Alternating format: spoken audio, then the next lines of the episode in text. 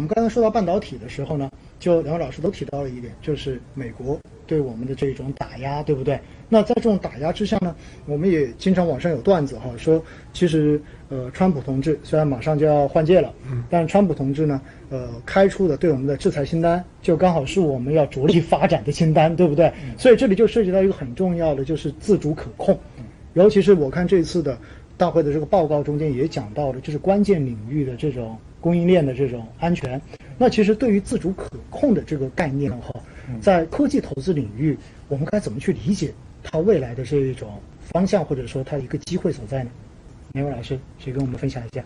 我先说一下吧。嗯，其实我们国家在很多科技领域，我前面讲了，在新比如新能源，其实嗯。企业是很领先的嗯，这这些领域其实你很并不存在什么自主可控的问题，就是对全球领先的，对不对？对，我们说说到我们国家在科技领域自主可控最缺什么？其实基本上就是几点，一个是芯片，是吧？芯片最核心的芯片，芯片里面其实又要细分的话，它其实更缺的是上游的设备和材料，是吧？其实下游其实反而设计领域的公司反而我们还还是有一些公司不错的，嗯。然后呃，另外一个就是说在软件领域。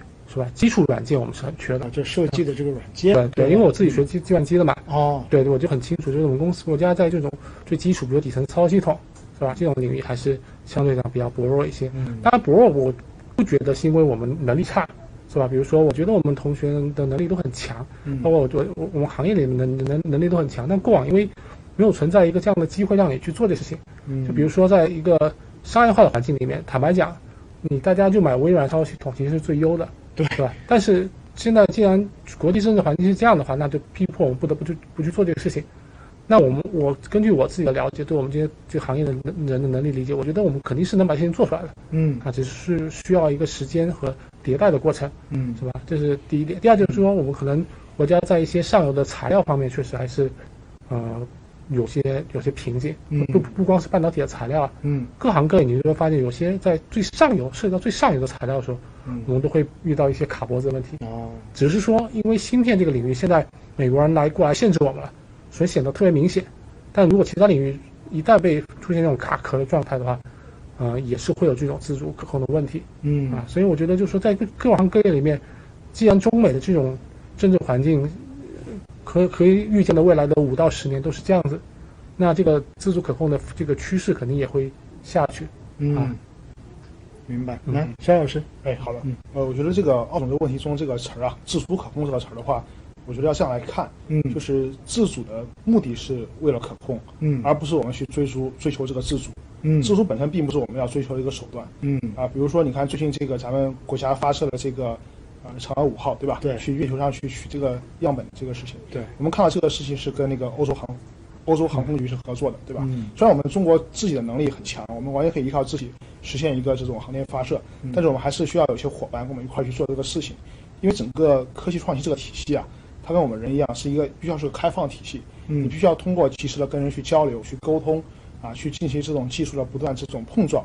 你才能实现一个自己的一个能力的增强。嗯，像古像一些古代有些这种练武术的人，他们也需要经常去进行这种比武大会，对吧？去经常提高自己的一些武术水平。对对对，你闭门造车肯定是不行的。嗯，所以我觉得自主的目的呢，是为了可控，但不是说我们完全要去打造一个一个完全封闭的一个生态体系。嗯，这是我觉得我们很多比如投资人在面对这个科技创新啊、制度可控的时候，一定要厘清的一点，并不是说完全封闭的就一定是好的。我们是希望你有可控的能力。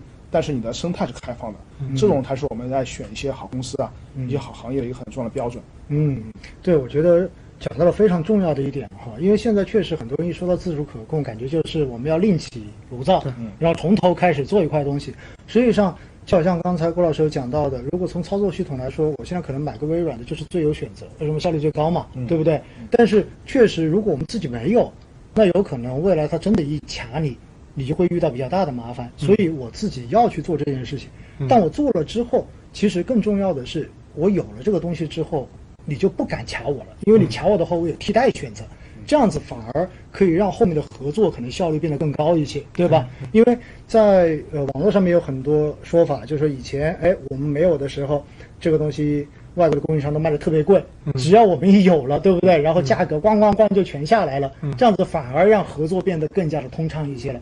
所以我我很认同刚才呃肖老师所讲的，就是自主是为了到最后可控，而不是说到最后我自己完全控制不了，完全被你所控制，是这样的一个哈。那其实，在这个逻辑之下哈，我们有没有哪些细分行业在这一块其实是最明显的就是这个概念会比较体现的比较突出的呢？嗯，其实我觉得。最突出肯定是芯片，就是芯片。对，嗯，因为我们前钱老师也刚才讲了，我们其实自主可控，最终还是要可控，对吧？就是，呃，很多行业其实我们去买它的时候，并不会完全因为它这个行业非要国产化，我们就去买它。嗯，我们认为这样的出来的是没有竞争力的。对，我们真正去买是因为说自主可控，它给了这些行业一个去试的机会。嗯，打个比方，很多芯片公司过往。这些国内的一些客户，他都不会给他机会试，他觉得美国的东西，哎呀，这个也很好，是吧？我我用它又没有风险，嗯，就算你比美国人便宜点，那我为什么要用你呢？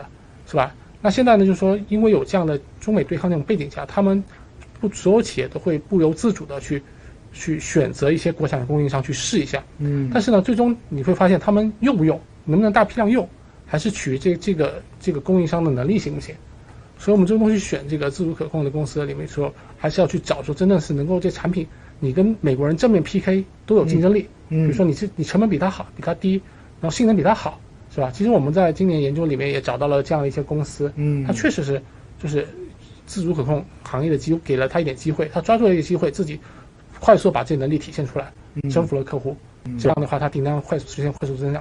这个在半导体领域特别明显，因为芯片设计公司它是相对轻资产的，嗯，所以只要它能力到了，它的产能其实并不是问题，嗯，它很快就能把这个东西释放出来，所以这这个体现的特别明显。我们觉得后面其他可能软件领域也会有些有些这样的机会的。明白明白。肖老师这块有补充吗？对，我就接着小林的说啊，嗯啊，我觉得比如说大家在看这个公司矿公司的时候，可以多想一步，嗯啊，像原原来说的话，我们大家经常会看公司会说，我们网上商品产品。打破了这个国外的垄断，对吧？我们实现了这个自给自足。嗯，但是呢，我觉得要多想一步，就是说，在一个完全充分竞争的商业环境之下，嗯，这个公司的竞争力如何？我们希望的是找到那些你既打破国外垄断，同时你在商业环境跟国外公司去做公平竞争的时候，依然有成本优势，或者是服务优势，或者说你有自己的这种渠道优势，你有方优势能够体现出来的一些企业。这些企业的话呢，你既打破垄断，而且实现一定的商业价值。那么纯粹的为了打破垄断，没有商业价值的一些这种这种这种自主啊，自动自主可控啊，我们觉得它可能只具备短期的一个这种，刚刚讲过是一些特特就特别时间点会有一些意义，但是你长长期看，你还是要参与商业竞争，要来创造回报嘛，对吧？嗯，也就意味着其实呃，在我们自己选择投资标的的时候。不要过于在乎说，我就一定要找到这种自主可控的所谓的概念，对不对？因为其实说到底，还是要看这些公司在商业环境中间，它到底具不具备长期的竞争优势。也就是说白了，我们需要的可能不是一个，就从投资的领域来说哈，我可能需要的不是一个实验室里面出来的一个结果，我需要的是你商业化之后，然后在市场上面真正的能够盈利，真正的能够在市场上面获得长远的这种竞争方面的优势。那么这个时候，可能才是我值得去投的东西。对吧？应该是这样一个逻辑哈。对，好，那我想前面的这些问题哈，应该已经跟大家方方面面的，就是聊到了对于整个科技赛道到底一个呃未来我们投资该怎么去看的问题，也包括了很多大家比较关心的，就是一些细分赛道的投资机会的问题。